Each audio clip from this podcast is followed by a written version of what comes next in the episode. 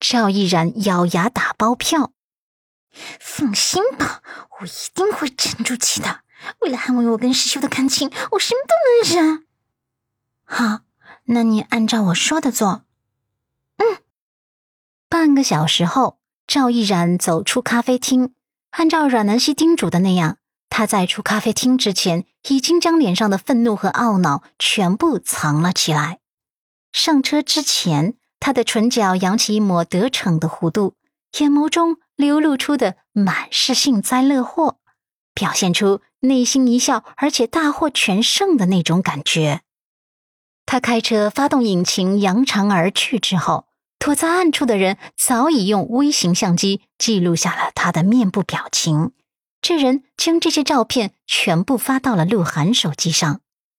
鹿晗看见这些照片后，灰暗的眸子里亮起一束兴奋的光芒。看赵毅然这表情，满是幸灾乐祸。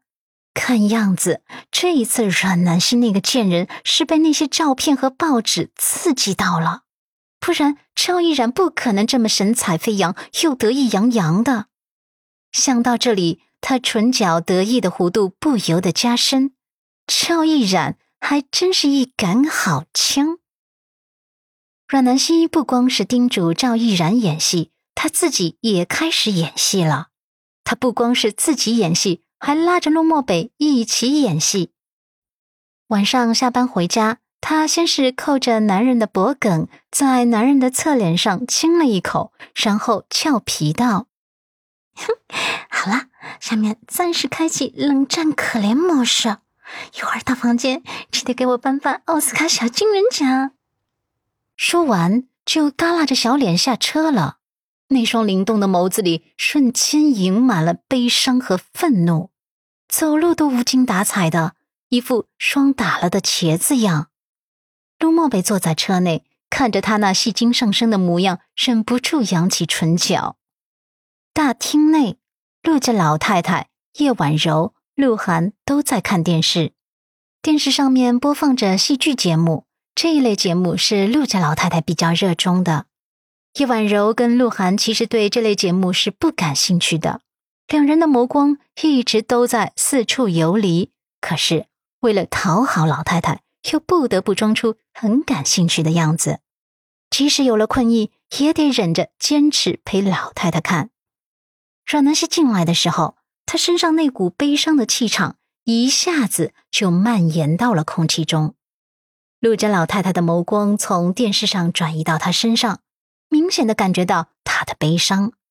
叶婉柔也微微拢了拢眉心，看向他。阮南希似乎沉浸在自己的悲伤中，压根就没注意到这两人的眸光。他在换鞋，可是却心神恍惚的拿错了拖鞋。直到鹿晗出声提醒他：“嫂子，那是我的拖鞋。”阮南希这才恍惚的一怔，然后将鹿晗的拖鞋放回到鞋柜里面，又随手拿了一双拖鞋准备换上。这次叶婉柔不悦的拧眉：“南希，那是我的拖鞋。”就这样，阮南希第三次才拿对了拖鞋，换上后继续耷拉着脑袋上楼。边上的丽姐跟往常一样上前询问：“少奶奶，你晚餐吃了吗？今天呀，我特地做了你爱吃的红豆芋圆，你要尝尝吗？”阮南希毫无反应，全程都没有说一句话，也没有像往常一样热络的跟家里人打招呼，就连奶奶她都没叫。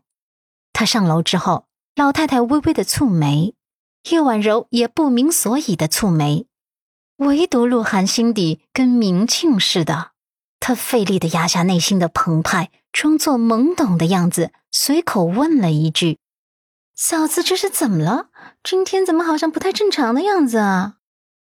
叶婉柔答话：“哼，谁知道呢？还真是不正常。”大约十分钟后，陆漠北也进门了，他脸色紧绷，面部线条僵硬冷冽，周身上下。彰显着生人勿近，熟人勿扰的冷漠感。叶婉柔见到儿子回来后，立刻起身：“漠北，你回来啦？饿不饿？要不要吃点宵夜？”陆漠北面无表情，眼眸中彰显着一抹疲惫，然后拧眉上楼去，根本就没有理叶婉柔。叶婉柔看着儿子的背影，眼眸中一抹情绪压下，随即嘀咕道：“这怎么回事啊？两个人又吵架了是吗？都说了不合适，却硬要凑在一起过，三天两头吵架都影响到家庭和谐了，真是的。”老太太嫌弃他聒噪，扫了他一眼：“行了，少说两句，都去休息吧。”鹿晗回到自己的房间后，兴奋的眉飞色舞的。他们真的吵架了，这样子下去，他们一定会离婚的。大哥最忌讳的就是别人提到庄如果，何况阮南希这次看了照片上的庄如果后，一定会找大哥吵架质问的。